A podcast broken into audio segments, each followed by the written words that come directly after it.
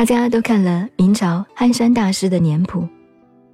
憨山大师在五台山打坐，他在五台山打坐不能入定，在五台山一个人在那里打坐不能入定，听到那个溪水，山上的水那个哗啦啦，吵得他不能入定，等于我们在都市里打坐，你何必要到山里头打坐？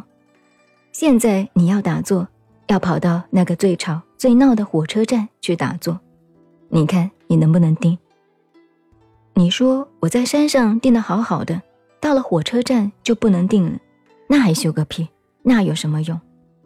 山上做猴子用，有什么用？那个清净呢？那当然没有想头了吗？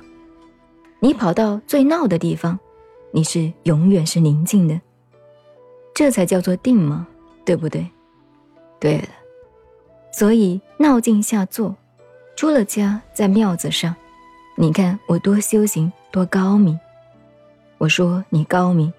当年有一个台湾的年轻的和尚，跑到那个广清法师的那个山顶，那个茅棚山顶上，一个人孤零零的，在那里一个人在打坐修定，然后每个月下来到我家里背一袋米回去。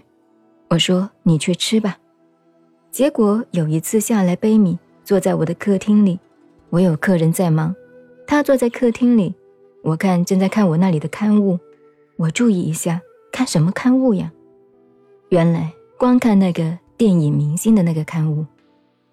我说：“你这位老兄，山顶下来的差不多了，米给他背回去了。”我说：“你最近怎么样修持啊？”嗯，很定。我说很定，下一个月下来不给你米了，跟我去，我带你到跳舞厅去打坐，那个时候看你定不定。老师你怎么这样？我看你，你坐在我的客厅里，专门翻那个裸体的电影明星看吗？我说带你到那个脱光的地方看个够，看你定不定。光在山上顶那有屁用？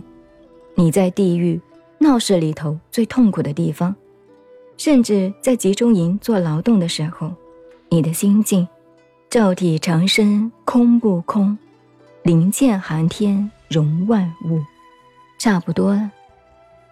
所以你们讲入定，结果憨山大师看到这个溪水一闹不能定，他一生气拿个蒲团。干脆坐在这个桥上来，定不了，慢慢一下子听不见了。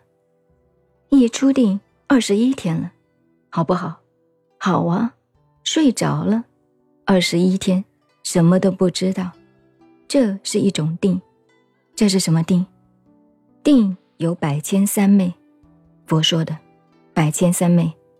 你看佛经，各种各样的境界的定不同，一百个。一千个三昧，三昧刚才翻译过，梵文是三摩地，就是定的境界。三昧可以翻译就是境界，每个境界不同。憨山大师这个二十一天是个境界，譬如虚云老和尚，有时候入定二十一天，七天也不过是一个境界。